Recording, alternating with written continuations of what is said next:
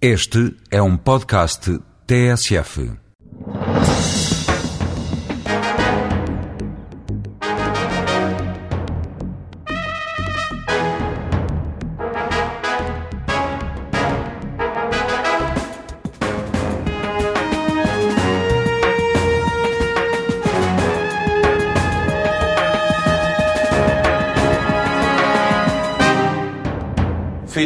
Uma grande fadista, Carlos do Carmo nem por isso estava destinado ao fado. O curso em gestão, tirado na Suíça, ajudou a que no regresso a Portugal passasse a gerir a casa de fados o Faia, propriedade dos pais. A voz que tinha, e ainda tem, deram-lhe uma carreira reconhecida nos quatro cantos do mundo. O último prémio veio de Espanha, Prémio Goya, para a melhor canção original. Bom dia, Carlos do Carmo. Uh, ganhar um prémio no estrangeiro, uh, se sabe melhor do que ganhá-lo em Portugal? Não, não me sabe melhor. O reconhecimento vindo de fora reforça. Eu, eu, tenho um amigo que é o Rui Vieira Neri que diz uma coisa muito interessante. É muito bom a gente ganhar prémios fora, mas sem ser legitimado cá dentro não vale a pena. Sente-se sente legitimado em Portugal? Completamente. Reconhecido pelas pessoas, muito bem tratado. Eu não tenho nada a dizer em relação ao processo comigo, o processo pessoal. Sinto isso no dia a dia, nas pessoas nas, nas, várias classes sociais, as pessoas tratam-me bem. Houve um período que me trataram mal, uh, fui muito maltratado, porque, uh, como é que eu ia dizer, a democracia estava, era recente e a tomada de posições era mal interpretada e as pessoas têm que tomar uma posição. Eu tomei-a. Não terá sido considerada mais cómoda, mais simpática, mas uh, aconteceu até uma coisa simpática comigo, foi que quanto mais me bateram, mais eu reforcei a minha posição. Eu não sou assim uma pessoa que, que, se dobra às circunstâncias e que aceita que os outros digam que está tudo errado o que nós estamos a fazer. Eu apenas o que desejo, e nessa altura disse-o várias vezes e repito agora, desejo mais justiça, mais equilíbrio. Eu sou de fundamentos humanistas, isso não abre mão. Uh, dentro da linha clássica do que se chama à esquerda, eu sou um homem de esquerda e espero morrer assim. Portanto, isto foi o lado mais polémico que levou a que uh, o meu dito público se dividisse. Pessoas que me agrediam, pessoas que me apoiavam. Uh, hoje penso que as coisas serenaram e que as pessoas, sobretudo, curiosamente, os meus adversários políticos, aceitam-me melhor. Porque perceberam também uma coisa, é que não sou feijão frado, não sou uma pessoa de circunstâncias. Sou de esquerda agora porque é o que está a dar, depois a seguir vou ver se sou de outra coisa porque é o que está a dar. E sinto-me respeitado por isso. Portanto, esta legitimação, legitimação portuguesa para mim, uh, tem a maior importância. Depois, o que vem de fora, e já são várias as coisas, sinto, uh, e permitam-me que seja sinceramente modesto, como uma pequena chega para moralizar a vida coletiva, uma vez que as notícias do dia a dia são tristes. E se uma coisa destas sabe bem às pessoas, eu fico feliz. Eu dou-vos um exemplo muito prático. Ontem precisei de transgredir num estacionamento mas necessitava de ir cinco minutos a um espaço e, e, realmente, se não conseguisse estacionar mal, eu não podia tratar daquele assunto que era vital para mim. E dirigi-me ao polícia, ingenuamente. E pedi-lhe se ele não se importava de me deixar estacionar. Com a certeza de que ele me ia dizer que não. E, curiosamente, ele olhou para mim e, antes de mais nada, sem me deixar falar, disse-me assim: Então, parabéns pelo seu prémio. Disse: Deixe-me apanhar essa boleia e deixe-me ficar aqui cinco minutos. Mas, ao seu guarda, cinco minutos, eu sei que é proibido. Está bem? Já lá vamos a esse período mais difícil da sua vida, que julgo que teve a ver com os períodos que seguiram ao 25 de Abril. Uh, ainda concentrando-nos nesta atualidade recente, eu gostava de lhe perguntar o seguinte: porquê é que tivemos que esperar por um realizador espanhol para se fazer um filme documentário sobre o fado com a visibilidade global? Mais ou menos global. Eu não, não, não tenho procuração para responder em nome de todos, não é? Eu apenas posso dizer que uh, começava a ser urgente para mim ver esse filme feito porque eu, como já tive duas vezes a morrer, a terceira é capaz de ser de vez e eu queria muito que isso acontecesse. De maneira que pus-me em campo e, e, foi um sonho materializado. Eu sinto isto como um sonho materializado. Não há qualquer tipo de. Houve, muito, houve muita iniciativa sua na, na concretização deste projeto? Eu sonhei-o. Eu sonhei-o. Com um amigo que se chama Ivan Dias, que é o produtor do filme. Foi ele que lhe uh, falou do, do Carlos Saura e da possibilidade de ele fazer este filme? A história é breve. Uh, o, o, Ivan Dias é um, é um miúdo interessantíssimo, uh, muito inteligente, é um tipo cheio de iniciativa. É um português de sete estrelas. E jovem. Tem, tem, ele é mais novo que os meus filhos. E acontece que, por interposto amigo, ele veio ter comigo para eu ajudar a organizar um programa inserido numa série de programas que ele fez que é A Voz do Povo, uma sequência do trabalho de Michel Giacometti, uma coisa nesse tipo, dessa sequência. E, e um dos programas era dedicado ao fado. E então ele veio até mim para falarmos sobre isso. E começámos a falar. Tivemos N reuniões. Para aí à sexta ou sétima, ele trouxe um DVD do Saura e era exatamente o DVD do Flamengo. E eu olhei para ele, depois de ver aquilo, e disse assim: Ouça uma coisa, porquê é que nós não tentamos fazer um filme destes também com o fado? A gente não tem nada a perder. Tenta-se chegar ao homem, pergunta-se se ele estaria interessado, se gostaria de fazer. Ele já fez com o tango, já fez. E o Carlos Saura disse logo sim. Uma, uma semana depois, o Ivan estava em Madrid e falaram. E ele não disse que não.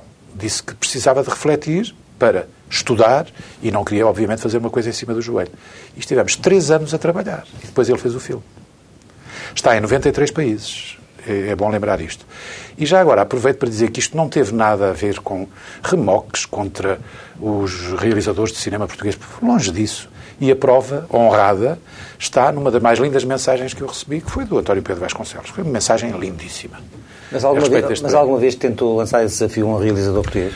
Uh, não me passou pela cabeça, uh, mas também tenho que confessar uma coisa: nunca vi nenhum realizador de cinema português. Talvez tenha que abrir aqui uma exceção com o José Fonseca e Costa. O José Fonseca e Costa fez-me participar uma vez de um filme dele, uh, Sem Sombra de Pecado. É uma, uma adaptação do, do, livro do David Mourão Ferreira, Aos Costumes Disse Nada, com o velho Mário Viegas e tal. E eu cantei um fado nesse filme. Eu fazia de fadista aquilo que sou. E pressenti que o, que o Zeto gostava de, gostava de fado. Mas nunca senti grande entusiasmo nos realizadores portugueses à volta do fado. Faria-se agora António Pedro Vasconcelos e eu lembro-me também de Manuel Oliveira. Não seriam dois bons realizadores para fazer um, um filme documentário sobre fado? O Manuel Oliveira é um homem com um estatuto muito especial. Eu tenho que lhe confessar uma coisa. Eu não sei se ele gosta de fado. Nós temos uma relação é pessoal. É preciso gostar de fado para fazer um filme sobre fado? Pergunto. Acho indispensável. Ouça, não se condói. O fado não se condói. Não, não há nada a fazer. Não pode ser uma coisa por interposta pessoa. Veja que, neste momento, o, o Scorsese fez um filme com os Rolling Stones. Porquê? Porque, ao longo da vida, o trabalho dele tem música dos Rolling Stones. É preciso gostar. Mas o Carlos Saura já gostar, gostava ou passou a gostar de fado? O, o Carlos Saura gostava muito de fado e, desde sempre, foi, eh, foi fã da Amália e do Marceneiro. Desde sempre. E, portanto, foi um fenómeno que nunca lhe foi estranho. Gosta de Lisboa, gosta de nós. Ele é um bocado como o Saramago na questão da visão disto. Ele vê isto como uma Ibéria. Ele acha que a capital devia de ser itinerante. Devia de ser uma vez Lisboa, outra vez Madrid, outra vez Barcelona. Ele é um tipo muito especial. Ele tem 74, 75 anos de idade e parece um puto. É um tipo que tem uma alegria de viver. Ele anda sempre de máquina fotográfica a tiracolo. Está sempre a fotografar tipo muito interessante. Eu gostei muito de o conhecer. Sabe quanto é que custou esse filme? Esse filme custou, se a memória não me estiver a trair, 2 eh, milhões ou 2 milhões e meio de euros. Eu, penso que custou isso. Eu não estou por dentro dos números completamente, mas penso que custou isso. Uh, quero dizer-lhe o seguinte: uh, passado em 92 países, passado em 92 países, que é uma coisa que nós nunca conseguimos ter, nem de perto nem de longe, e com a repercussão que as coisas estão a ter, eh, é uma pequenina despesa, porque o país vai, vai receber muito mais, mas muito mais, com grandes dividendos, na, na, o que gastou nisto. Sim, na altura foi polémico uh, o subsídio da Câmara Municipal de Lisboa, que, salvo foi, foi um milhão de euros. Foi. Uh, esteve também nesse processo? Tentou, foi, foi, Mas, foi o senhor que falou com o Carmona Rodrigues? onde você ouvir falar do filme, meta-me no processo, porque eu estou, fui, fiz, fiz, isso pela primeira vez na minha vida, nunca tinha dado a pedir dinheiro. E fui, e devo aqui dizer o seguinte: Carmona Rodrigues, que na altura não era o Presidente da Câmara de Lisboa, quando eu abordei sobre esta situação, disse-me: Carlos do Carmo, eu gosto muito de fado, gosto muito deste projeto, acho um projeto muito interessante, sinto que pode ser bom para a nossa cidade de Lisboa, penso que pode ser uma coisa em termos do país também muito interessante, porque isto pode ter uma repercussão muito especial fica aqui esta minha promessa. Uh, se eu for presidente e se for eleito presidente da Câmara, você pode contar com essa verba para o filme, você não, a equipa pode contar com esse dinheiro para vocês desencadearem o processo e irem buscar outras fontes, outros dinheiros. Se eu ficar na oposição, bater-me-ei por isso também. Cumpriu a palavra dele. Foi Simplesmente isto. Cumpriu a palavra. E foi curioso porque a partir do momento que o subsídio da Câmara Municipal foi público, as outras portas abriram-se. Quem foi buscar uh, Caetano Veloso e Chico Buarque? Saura, Saura, tudo Saura. Eu ao Saura fiz o seguinte, dei-lhe uma lista enorme de pessoas que cantam, de pessoas que tocam, dei-lhe uma lista enorme de pessoas que cantaram e que tocaram. E o Ivan e eu facultámos-lhe livros, DVDs, discos, muitos discos, falámos muito. Tudo o que estiver de A a Z chama-se Carlos Saura. A escolha é toda dele. E o pensamento do filme é todo dele. Cavaco Silva felicitou quando ganhou o prémio Goya uh, do Ministério da Cultura. Alguém lhe ligou ou enviou mensagem? Telefonou ontem o, telefonou ontem o Ministro da Cultura, às quatro da tarde.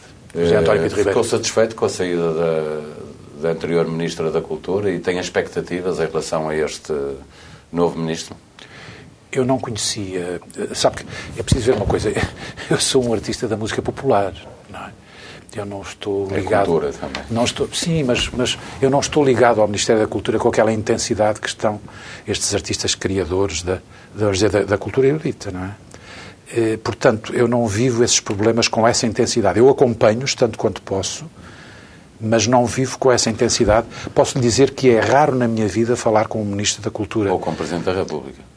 Não, isso já não é raro. Eu tive, o ex-presidente da República era um amigo pessoal, o Jorge Sampaio. Andámos no liceu juntos. Pois, mas era... é diferente. Falava com ele como amigo pessoal ou falava com ele como presidente da República? Ah, não, envolvi-me envolvi o mais possível na campanha da eleição dele. Aliás, aproveito para lhe dizer o seguinte: isto tem muita graça o que lhe vou dizer. Posso dizer isto hoje porque hoje se confirmou. Um, em termos de presidentes da República, fiz o pleno. Recebi um telegrama de todos eles, dos quatro primeiro do atual Presidente da República, que ainda não agradeci, vou-lhe mandar naturalmente um cartão como manda a Boa Educação, e recebi do Dr. Soares, do Dr. Sampaio e do Jornal Ramalhianos. Recebi o, um telegrama de cada Se um deles, porque acho isto muito, acho isto muito simpático. Questões, estas questões políticas, como é que viu a polémica de, de outro grande vulto da cultura portuguesa, o José Saramago, com o atual Presidente da República, que há praticamente um corte de relações? Como é que olha para este tipo de coisas? Estas relações entre homens da cultura e poder político chegam a este ponto? Fico muito incomodado. É uma coisa que me incomoda imenso. Uh, gostava a esse respeito de lhe responder de uma forma muito prática só para ver como é que as coisas são, como é que as coisas funcionam num país e no outro, naquele que é país de acolhimento do Zé, do Saramago. Uh, o primeiro telegrama que eu recebi foi do Zapatero. A primeira carta que eu recebi foi da Ministra da Cultura de Espanha. Eles levam isto muito a sério. A cultura para eles não é uma brincadeira. E os nossos políticos brincam um pouco com a cultura? Não, não é Mesmo brincar. Quando chegam a chefes de Estado, não é, na... não é brincar, não é brincar. Sabe, isto é como, é como a prática da vida. Quando, quando se cresce e se vive na prática da cultura, as coisas ganham outro, ganham outro contorno. O problema aqui é que uh, o Zapatero e a Ministra da Cultura de Espanha, quando me mandam, enfim, me saúdam e me felicitam, isto chama-se levar a cultura a par da economia. É par a par. Aqui a cultura é muito engraçada. As câmaras municipais, uh, nos anos de eleição, levam os artistas que conseguem eh, juntar 20 mil pessoas e 30 mil pessoas, percebe? Isso é que dá votos.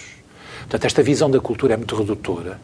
E, e normalmente a cultura é logo o primeiro setor a ser afetado nos orçamentos quando devia de ser completamente ao contrário. Eu não estou a dizer que devem dar esmola às pessoas, não é nada disso.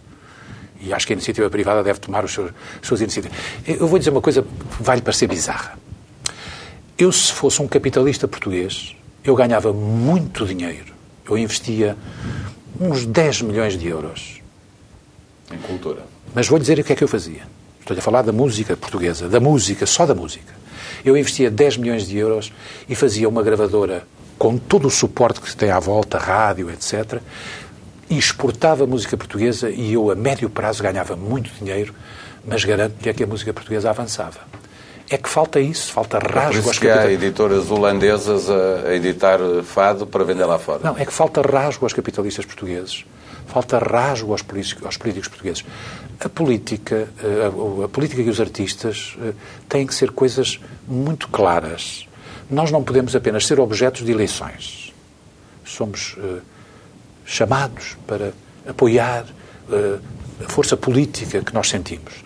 A grande maioria dos artistas, infelizmente, até dança vai ali entre o centrão e ganha dinheiro num lado e ganha dinheiro no outro. Isso é mau para os artistas, é mau para a política, é mau para todos nós.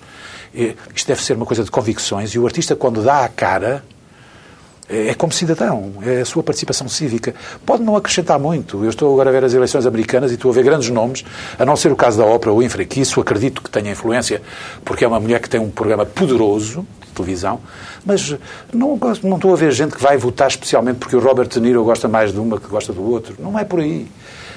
Mas é a nossa intervenção cívica, é chamar a atenção de que aquilo que nós fazemos, que é, um, que é, um, que é uma é um privilégio. Nós, nós pertencemos ao grupo dos privilegiados. Ou seja, fazemos uma coisa de que gostamos, que escolhemos como profissão e dizemos aos outros: Olha, eu, como cidadão, acho que esta pessoa é melhor para nós. Só é isso, não é mais nada. E os políticos em Portugal ainda não perceberam que o artista é também um cidadão. E que sem cultura não há qualquer hipótese. Porque nós temos o Brasil à espera da cultura portuguesa, que não existe. Estamos a África à espera da cultura portuguesa, que não existe etc. E temos 5 milhões de portugueses ávidos de coisas boas de Portugal, que também não as têm. E, portanto, é, é, era, era um trabalho em profundidade que, começado agora, só ia ter frutos daqui a 10 anos. Falta-nos isso, estruturar, pensar. E os artistas têm uma palavra a dizer sobre isso, ajudar, colaborar. Não é só ganhar dinheiro. Todos nós precisamos de ganhar dinheiro. Mas não é nisso que estamos. Vale mais fazer agora um investimento para que os nossos filhos e os nossos netos recebam isto em melhores condições do que estar a querer o dinheiro já. Não vale a pena. Eu fico muito mais contente se deixar as coisas mais bem preparadas para os meus netos do que meter a mão ao bolso e ter a certeza que tenho lá uma nota de 100 euros, percebe? Carlos, é muito Carlos. mais sólido isso. Ah. Para mim. Mas isto é, isto é puramente pessoal. É, no, isto vale o que vale, é uma opinião puramente pessoal. Falava há pouco de, aquele que foi talvez o pior período da sua vida, logo a seguir ao 25 de Abril.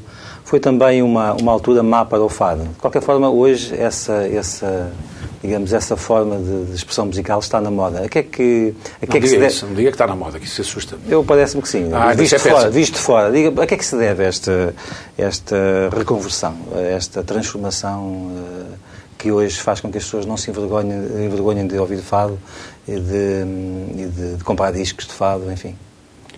Olha, eu não sei, não sei muito bem a razão. Mas, mas, mas concorda que existe este fenómeno? Quer dizer, mas só, só, só, só espera que não seja moda. Porque se for moda, sabe como é que é? Pode Passa. passar, não? É? Pois é isso, isso. Moda não. Está a ver, eu ando a cantar há 45 anos, se está exposto à moda, estou, estava Mas tramado. Esta mudança deveu-se aqui, na sua, na sua opinião? São vários fatores. São vários fatores. A própria sociedade eh, deixa-me um pouco servir de sondagem. Eu tenho miúdos que começaram há, há, alguns anos a esta parte a chegar ao pé de mim e a fazer-me perguntas. Porque isto não acontecia. E ao mesmo tempo diziam-me, mas porquê é que me esconderam isto? Portanto, esta ânsia de necessitar saber das coisas e ir à procura delas é capaz de dar resposta. E a outra resposta consiste no facto de que esta nova geração é cuidadosa nas produções. Ela é cuidadosa nas produções. Ela trata bem dos seus assuntos. E tem uma, uma exposição mediática que a minha geração não teve. O jornalismo em Portugal, eh, antigamente, anteriormente, não dava ao fado uma cota importante. Hoje, se for preciso, dá. Dá uma página inteira dá uma capa, dá evoluiu referências. a comunicação, evoluiu o fado, evoluiu Toda a sociedade mudou. Tudo mudou. Eh, recentemente, disse Tudo numa mudou. entrevista ao Diário de Notícias, dizia que se tivesse agora uma casa de fado, nela se dançaria. Eh, isto era uma evolução de fado. Porquê é que diz isto? Ouça, porque eu, eu acho o seguinte. O Marcelino disse ali uma coisa perigosíssima, eu espero que ele não tenha razão e desejo ardentemente que não tenha razão, que é a questão da moda. Refletir sobre isto vale a pena se o fenómeno está em movimento há que repensá-lo. Porque não tem nenhum sentido nós enquadrarmos o fado apenas a pensar na Lisboa dos anos 50.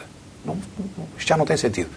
O que vale a pena, penso a mim, penso eu, em relação ao tradicional é explicar a quem chega que uh, tem que aprender o ABC. E o ABC são os fados tradicionais. Isto é fundamental, sabê-los tocar, sabê-los cantar. É, é como que um exame e é por aí que nós passamos. E depois é um terreno que fica todo em aberto. Está, está tudo. Eu, eu às vezes sinto que está quase tudo por fazer. Portanto, se nesta altura começa a haver uma movimentação internacional concreta, concreta, uh, se, que fique claro que não é mainstream, isto é de minorias em cada país. É óbvio de gente que se interessa por um certo tipo de música e por um certo tipo de cultura popular. Isto não é mainstream, está longe de ser. Mas, de qualquer modo, fala-se muito mais de Portugal E fala-se muito mais desta curiosidade, desta curiosidade que fica par a par com o, com o tango e com o flamenco. Portanto, como, como uma espécie de sobreviventes de qualquer coisa do mundo global que dá a impressão que plastifica tudo, que faz tudo assim transversal. E este dado é um dado que merece ser trabalhado. Se eu fosse dono de uma casa de fados, nesta altura, que é uma sala de visita a turistas que, que nos... Gostava de ter o Faia de volta. Não, de modo nenhum, meu amigo. Eu tenho, já, ouça, já gastei meu tempo de antena. Foram 20 anos todas as noites. Mas digo-lhe, repensava completamente o espetáculo. Repensava, sinceramente. Diga uma coisa, hum, na sua qualidade de senador do fado em Portugal, hum, vê que uh, temos em número e em qualidade pessoas suficientes para garantir o futuro da, desta forma de música? Uh, e, já, e, já, agora também gostava que me dissesse nomes, que me falasse de, outros, de outras pessoas que em Portugal cantam o fado. Deixe-me dizer isto primeiro. Uh, sem terem ainda a expressão mediática, surgem jovens fadistas como cogumelos, todos os dias, e gente a cantar bem. Raparigas e rapazes, mas, mas imensa gente. E, portanto, nessa matéria eu acredito que é fortemente provável que isto tenha um caminho. Uh, eu, eu, pude viver uma geração, a minha, tão intensa, tão intensa, que parecem às vezes três gerações ou quatro. Porque vivi os fenómenos tipo canguru, o, bom, o mau, o bom, o mau, uh, os grandes sobressaltos. E lembro-me que nos anos 80, os vossos colegas terminavam sempre as entrevistas comigo a perguntar-me: acha que o fado vai acabar? Então aí as entrevistas é só procurá-las. E eu respondia, não, acredito que não, quando surgir quem cante e quem toque. Porque é, é nessa continuidade que, que, vamos ter expressão e vamos poder manter esta canção. E ela eh, surgiu, essa, essa, essa ideia deixou de ser ideia para ser um facto. E temos pessoas dos mais variados matizes. O que é interessante é o seguinte, é que não é muito uniforme isto. Eu considero, por exemplo, a Marisa uma pessoa que faz um trabalho fora de Portugal muito bem gerido pelo empresário dela, que é o marido. É um trabalho muito bem feito, muito profissional e sério, porque quem quer andar metido no meio dos lobos tem que saber o que está a fazer. E ele sabe o que está a fazer e ela também. Ela é uma grande profissional. E sou testemunha, porque já cantei com ela em vários países, sou testemunha da belíssima figura que ela faz. Isso, assim por baixo, é um facto. Não estou convencido que seja uma mulher que se vai deslumbrar. Não quero crer isso. Eu creio que ela tem muita noção das suas raízes, do terreno que pisa e de uma vontade férrea de querer continuar. Uh, há várias pessoas, não é só a Marisa, obviamente, como mulheres que cantam, há várias pessoas. Mas há uma menina que eu quero destacar que não é ainda mediática. Não é ainda mediática. Mas de certeza que vamos ouvir falar dela e canta extraordinariamente bem o fado. Chama-se Carminho. Isto não vos diz nada, mas estejam atentos. Estejam atentos. E vou acrescentar que, junto ao útil ou agradável, ou seja, além de ser uma grande fadista, tem 20 anos de idade além de ter 20 anos de idade e ser uma grande fadista, é uma grande pessoa. Quando ela começou a cantar numa casita ali para a Alfama e começou começaram a aparecer os craques todos da comunicação e da produção e das gravadoras, ela com 20 anos de idade, na altura tinha 18, disse: Desculpem, eu não tenho maturidade ainda para isto, eu preciso de tempo, preciso de tempo, preciso de prática e depois conversamos e foi pura e simplesmente trabalhar como voluntária para as zonas mais difíceis do globo. Vai para a África, onde estão leprosos, gente com sida. Isto é uma menina do outro mundo. E, portanto, vamos ter aí um ser humano e uma artista muito a sério. E sobre mulheres eu destaco estas duas, eh, sem naturalmente minimizar uma série de pessoas que vocês sabem muito bem quem são e que cantam muito bem. Mas já, já... Os homens temos o Camané, que não é uma criança, tem 41 anos, mas que é um valor consolidado, porque o Camané cantou fado desde os 11 anos de idade. É? Portanto, tem, o Camané tem quase, quase tantos anos de carreira como eu tenho 30. Eu Aliás, tenho 45. Não é por acaso que ambos aparecem no, no documentário uh, no qual o senhor teve bastante responsabilidade. Mas já que falou em Marisa, eu pergunto-lhe, ela também é muito responsável por esta nova vida que o Fado teve em Portugal e no mundo? Eu quero que tenha uma cota parte de responsabilidade. Eu sinto isso. Eu sinto isso na abordagem. Por exemplo, ela trouxe uma coisa, uma outra dimensão ao Fado, a imagem. Uma imagem algo diferente daquela que era a tradicional da, das chadistas, do Cheiro Negro. Lá está, mexeu com a imagem. Lá está o que eu dizia há bocado. É, é o estar tudo em aberto. Mas não é um sacrilégio. Os puristas não têm que se... Quando ela apareceu, fez, quando, ela, quando ela apareceu com essa imagem, o que é que pensou? Lembra-se?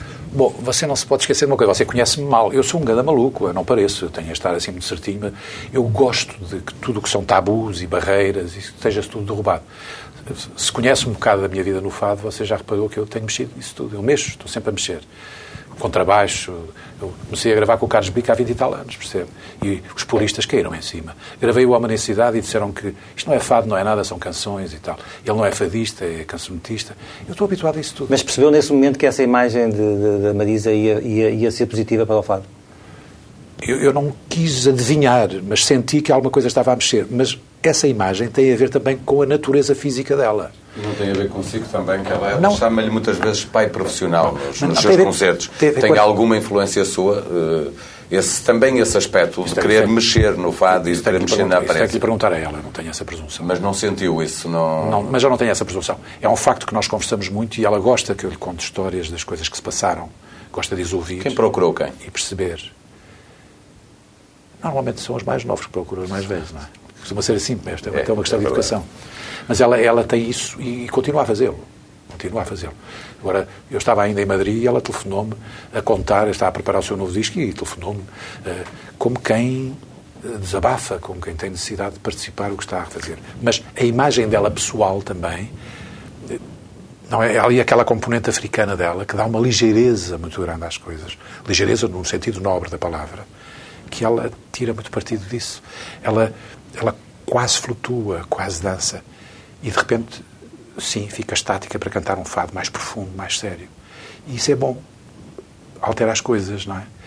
Hum, a Amália, há muitos anos atrás, quando sentia, num determinado momento do espetáculo, que aquilo estava completamente centrado na tristeza, como que de propósito começava a cantar uma coisa, um vira, um malhão, uma coisa qualquer, e punha as pessoas a bater palmas, porque havia necessidade de descomprimir. E já o fazia, isto já há 40, 50 anos. Então, de, deixei-me então assim, conduzir então a entrevista, como está a fazer, e eu então juntava só esta pergunta. Como é que compara a Amália com a Marisa? Se é que é possível compará-la? Não. Não. Vamos dizer, a Amália representa a voz de um século. Abençoado país que conseguiu ter uma voz destas. Percebe? Não... Vá por essa Europa fora. Não há, não há muitos países que tenham tido uma voz como a Amália. E quando se tem uma voz destas, tem que sair. Eh, as circunstâncias eram adversas. Sim, senhor. Era um tempo cinzento português, feio. Mas a artista era a artista. E o que ela fez, isso é inapagável. Portanto, não é exagerado que esteja sepultada no Panteão Nacional. Ouça, quem sou eu para fazer esse juízo de valor? Não, não... Mas, como sabe, eh, não foi pacífica essa, essa decisão. O que é natural, mas Ouça, eu não, não, não, não me peço esse juízo de valor que eu não sei fazer. Aquilo que eu sinto em relação à Amália, eu conheci muito bem a Amália que eu sinto em relação à Amália, que foi a grande voz do século XX em Portugal e que cantou o fado. E que pontos de contacto, e cantou, e que cantou de o fado de uma forma especial. E que pontos de contacto é que encontra com Marisa, se é que encontra alguns? Uh, inteligência. A Amália não era esperta, nem pensei nisso. A Amália era uma mulher inteligente, o que é uma coisa mais nobre. Ambas inteligentes. Uh, engraçado, ambas com uma com uma ambição que se, que se reflete cá para fora como não ambição. Há pontos comuns muito engraçados. Só para terminar este, esta parte em que estamos a falar de Marisa e olhar também para a Amália, eh, como é que viu estas polémicas todas em redor da Fundação Amália e do aproveitamento político e familiar? Eh, acha que isso pode, de alguma forma, prejudicar a imagem que existe da Amália Prejudicar a imagem da Amália, não, porque, sabe, por mais que, que haja gente que tenha maldade e aproveitamento, há, há sempre uma coisa engraçada. Deixe-me deixe trazer o Zeca Afonso à colação. A Zélia é a viúva do, do Zeca Afonso. Mas eu conheço imensas viúvas do Zeca. São homens, alguns deles. Acho estranhíssimo. As pessoas querem ser graduados em viúvez do Zeca. E também isso acontece com a Amália. Eu conheço imensos viúvos da Amália. Deixem estar as coisas como são, deixem as coisas correr normalmente. Hum, eu acredito que esta coisa da fundação e tudo isto possa ter mexido um bocado. Em minha opinião, eu conheço mal o dossiê e não, confesso que não, nunca falei nele em público e, e, não me quero atrever. Mas a sensação que tenho, porque li uma notícia que dizia que ela tinha deixado uma herança de 2 milhões de contos, quando se deixa uma herança de 2 milhões de contos, não, é, há gente que quer aparecer e quer saber como é que. Então, se a gente vê isso entre pais e filhos e irmãos, como é que não há de ver isso do lado de fora? Eu acho que com uma grande nobreza quem se tem comportado é a família da Amália. Tem-se comportado com uma grande nobreza. E essa sim, poderia dizer alguma coisa, porque normalmente teria algum direito, digo eu. Não é? São irmãos, são sobrinhos, mas não os vejo sequer mencionar o que quer que seja referir. É uma coisa tão delicada que nem falam publicamente. Agora, esta gente, estes, estes viúvos de trazer por casa, que se querem agarrar ao dinheiro e aos protagonismos e tal, mas isso sempre existiu. Sempre existiu. Pois também depende da grandeza das coisas. A França não teve esse problema com a Piaf, porque a França ficou toda viúva da Piaf. Os portugueses ainda não se têm essa, falta-lhes isso. Não somos capazes de ser todos viúvos de qualquer coisa. Ainda nos falta-nos isso, falta-nos essa, essa capacidade de crescer. De, é, é grandeza. Vamos falar um pouco mais concretamente de si. Uh, sempre cantou canções de poetas de intervenção de esquerda, Adis dos Santos, uh, Fernando Tordo, uh, enfim, até Manuel Alegre, mais recentemente. Uh, já Manuel Alegre, que... recentemente, há 30 e tal anos. Não, sim, é um homem mais eh, mais, mais, mais próximo da política portuguesa. O senhor já disse que não é, não é feijão fado e é de esquerda. Eu pergunto-lhe, é, é comunista? Não, nunca fui. Mas houve, houve quem uh, o tivesse estigmatizado por eh, Sim, pensar... Não, não me faz diferença nenhuma. Podem chamar o que quiserem, não tenho problema nenhum. Como é, que, como, é que se define, como é que se define em termos políticos? Sou um homem de esquerda, de fundamentos humanistas e devo dizer que tenho conhecido na esquerda portuguesa não me peça para referir nomes, porque eu não quero melindrar ninguém. Tenho conhecido no Partido Comunista, conheci também na extrema-esquerda e no Partido Socialista, conheci mulheres e homens de esquerda, alguns homens e mulheres de esquerda, que são para mim verdadeiras referências éticas e morais. Nunca teve. Hum, nunca esteve para se filiar num partido? Nunca, em nenhuma circunstância. Eu sou um artista. Porquê? Porque não gosta de rótulos? Não. Isso poderia ser prejudicial à sua carreira? Não. Prejudicial à minha carreira é ter apoiado e, ser um homem que publicamente apoia o Partido Comunista. Isso para uma carreira é fatal. Não, isso, você sabe isso melhor do que eu. Isso, qualquer artista que o faça sabe que fica ali com aquele estigma. Não, não é por aí. Não, é, não, não são esses medos. Não, não, não, não são esses medos. Deixe-me só terminar este raciocínio. Não é esse medo. A questão aqui é... Uh, não é o, o rótulo que fica em cima. É o problema de ser artista. Um artista não pode ser militante de um partido. Um artista precisa de liberdade. Mas pode ser militante de causas. Ah, é, é, é um cidadão como os outros. É um cidadão no anterior, no anterior governo, PSD, Durão Barroso Santana, não me lembro qual foi a altura, eh, foi um dos, dos que assinou um manifesto pela liberdade e democracia. Sentiu que nessa altura estava em causa uh, liberdade e democracia. Hoje, como acha que anda a política portuguesa?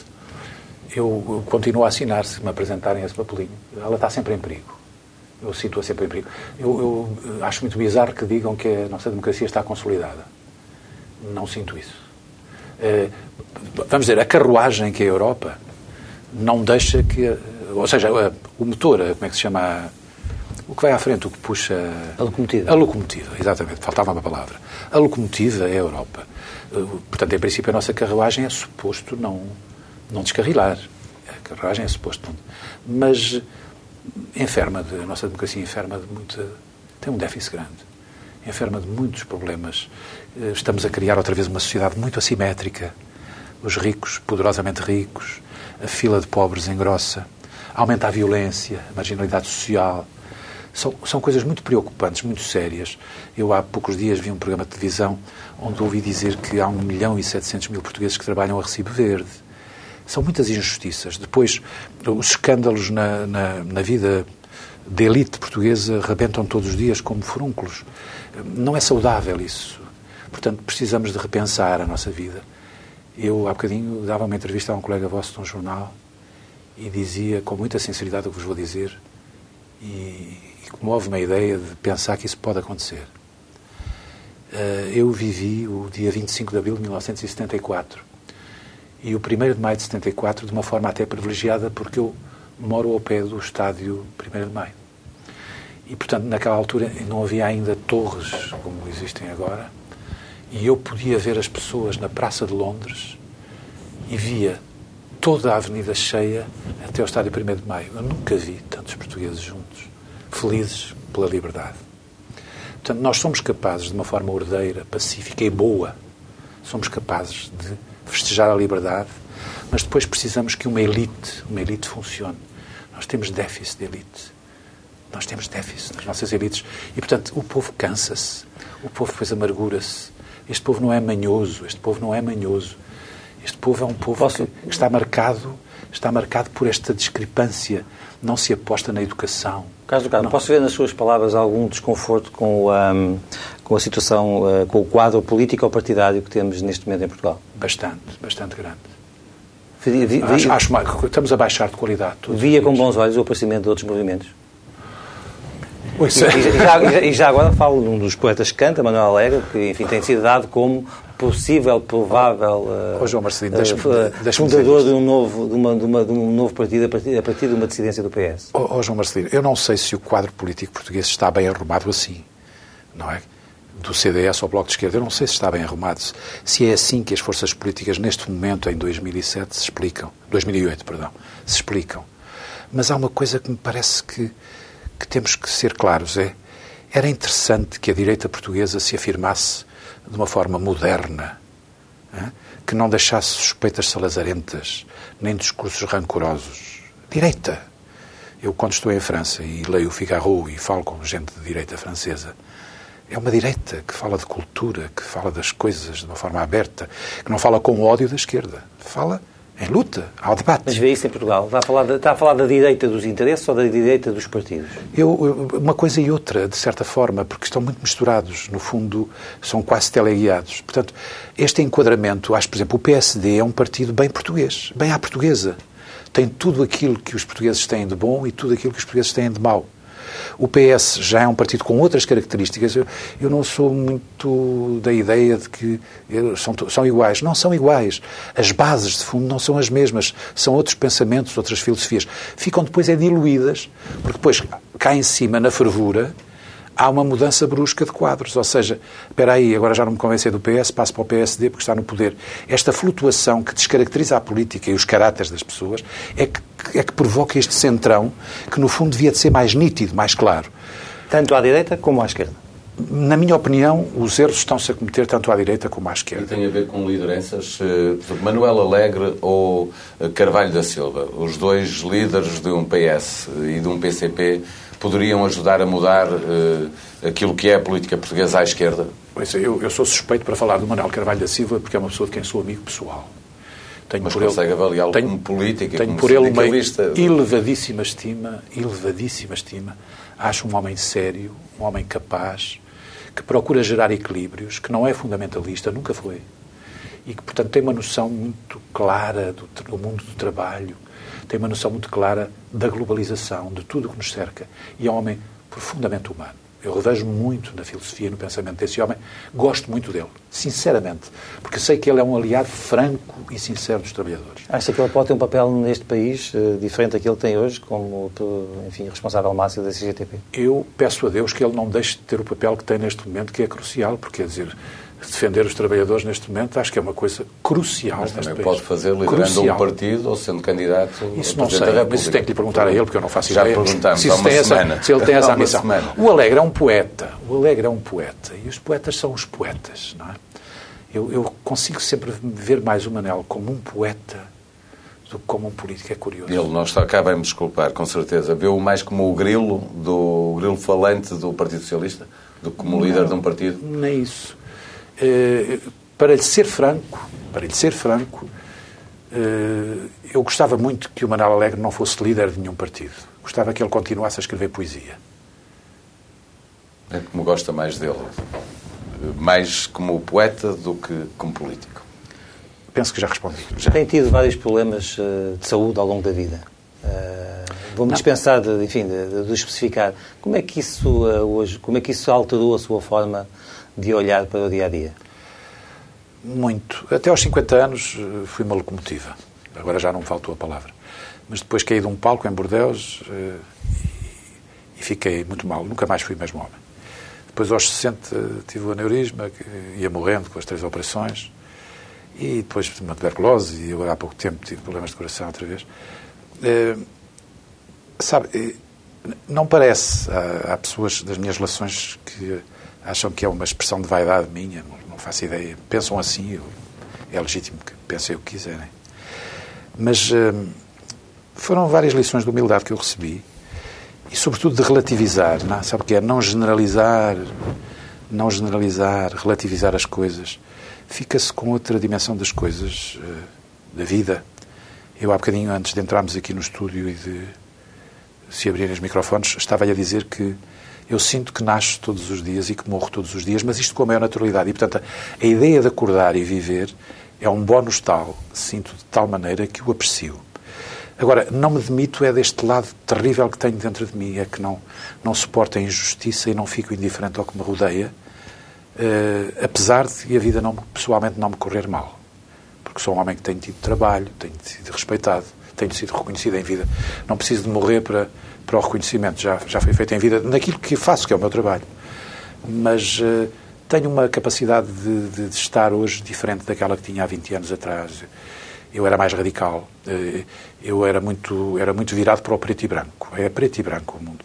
E hoje percebo, embora seja daltónico, que infelizmente sou daltónico, eh, reconheço que há outros matizes e há outras coisas e outras maneiras de sentir e de pensar.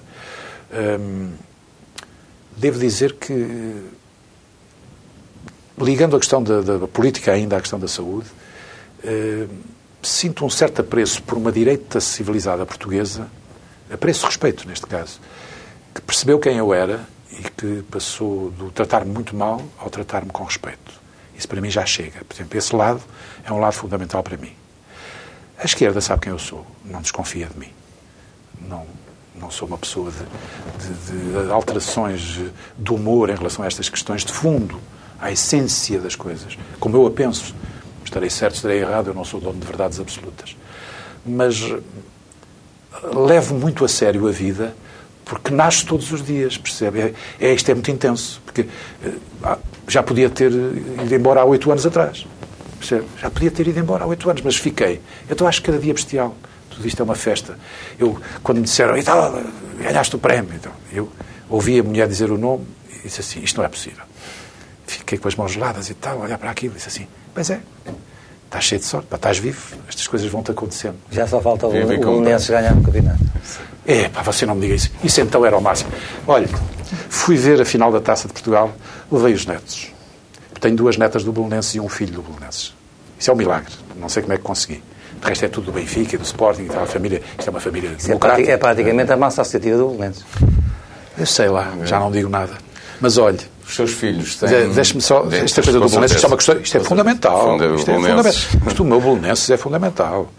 Porquê é que diz que o Belenenses não, não, não faz sentido, eu estou a citá-lo de cor, como equipa de futebol? Que é que já lá iremos, já lhe respondo. Deixe-me só acabar de responder aqui ao Marcelino esta questão da, da, que estava a contar da Taça de Portugal. Então, enganados, fomos ver a final da Taça de Portugal. E, portanto, tinha um neto do Sporting ao meu lado que é radical, fanático do Sporting. Tinha as minhas duas netas do Belenenses, o meu neto do Benfica, enfim. Havia ali várias cores, mas a minha neta mais pequena, a Matilde, tinha uma particular esperança que a gente ganhasse aquele jogo ao Sporting. E eu tinha, como avô, o desejo profundo de vivermos juntos uma alegria irrepetível. Irrepetível. E então era bestial, eu tinha na mente o que é que íamos fazer. Tinha tudo estruturado na minha cabeça. Fazer uma grande jantarada, uma grande farra. A mãe obriga-as a ir para a cama às oito da noite, ia tudo para a cama à meia-noite, era tudo ao contrário. Íamos primeiro aos pastéis de Belém comer um pastel de Belém. Tinha tudo montado na minha cabeça. E o Sporting mete aquele gol às três minutos do fim. E, e, eu que não sou muito de ligar ao futebol, não sou, não me envolvo assim tanto, devo ter ficado com uma cara tal que a minha neta agarrou-se a mim e disse assim: oh, calma, ganhamos para o ano. Eu devo ter ficado com uma cara perturbadíssima, de desgosto mesmo. Senti, mas era mais por esta questão afetiva. Ou seja, a marca que deixaria, porque ela contaria: olha, uma vez fui ao futebol com o meu avô e o meu avô. Uh, estava felicíssimo e fizemos isto aqui de acordo porque o Belenenses ganhou. Em relação ao Belenenses Futebol, uma vez o Autoglória, há muitos anos, eu gostei muito dele, ele era amigo do meu pai, treinou o Belenenses e o Belenenses ganhou uma taça e estava bem classificado e tal. E de repente ele foi-se embora. E eu era miúdo, atrevido, e perguntei-lhe, então, mas vai-se embora agora que havia uma possibilidade do Belenenses fazer um bocadinho melhor? E ele disse-me, Carlinhos, não, se pode comer carapau e arrotar a pescada. Deixe-me falar de um dos seus filhos, lembrando, dois, julgo, corrija-me se estiver errado, um deles trabalha consigo, um dos seus filhos. Trabalha uh, comigo. Meu filho e outro uh, é músico. Uh, Exatamente, lançou, lançou agora um disco. gostava de vê-lo como fadista ou prefere vê-lo noutras cantigas? Ah, não, ele tem o universo dele, é muito, muito dele. Ele é um tipo muito eclético e leva sobre mim uma enorme vantagem, é que ele é um excelente compositor. Ele esteve nos Estados Unidos, esteve na Berkeley, esteve no Musicians Institute em Los Angeles.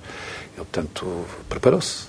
E ele tem o seu universo. O fado nele é uma espécie de, de questão que vai maturando, vai andando ali à volta, porque ele é um apaixonado da sua cidade e, consequentemente, ali a canção à cidade.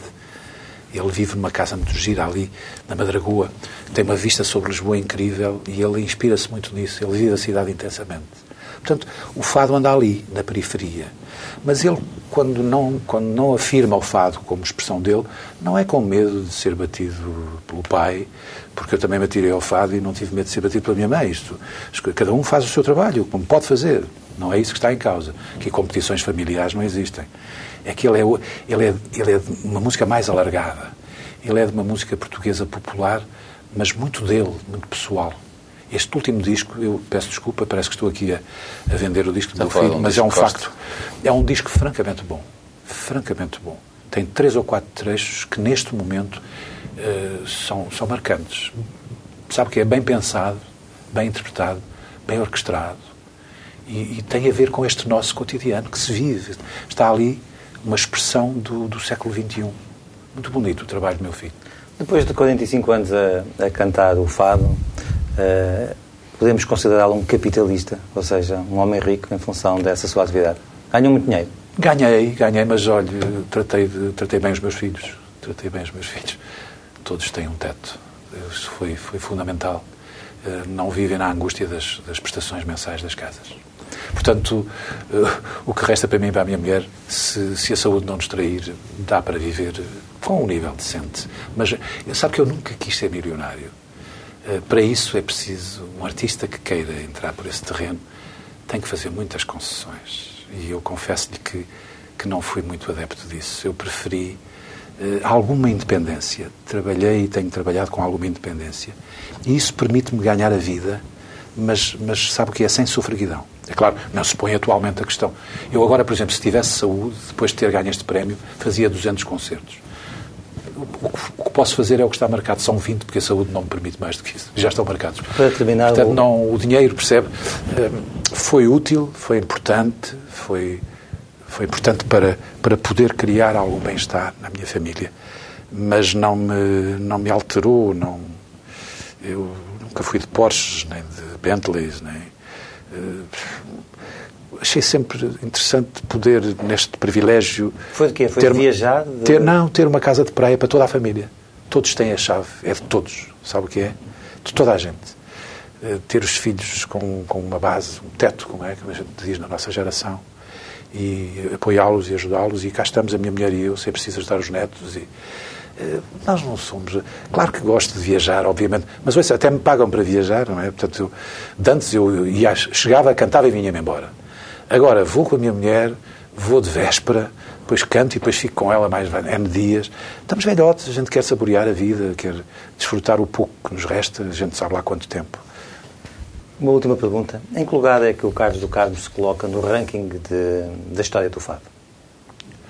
Oh, meu caro amigo. Temos Amália e depois? Oh, meu caro amigo. Então, então é o marceneiro. Você não quer falar do Alfredo Marceneiro? Eu quero é que você fale sim. Qual é o não, lugar? Mas de mim, não sei, não faço ideia. Vocês depois é que vão atribuir esse lugar. Há uma coisa que é certa e segura. Na minha geração, que tem bons fadistas, eh, eu, eu espero ficar como uma pessoa que se deu ao fado como uma causa. É que, que isto seja claro para quem nos ouve. Uh, eu, eu, sou filho de uma das maiores fadistas da história do fado. Isto é reconhecido por quem sabe da matéria. E, portanto, uh, eu cresci, a minha vida... Deixe-me dizer, Lucília do Carmo, para quem, enfim, se houver alguém que não saiba. Fico-lhe grato. Fica mais simpático ser você ainda por cima a dizê-lo. Obrigado. Agradeço.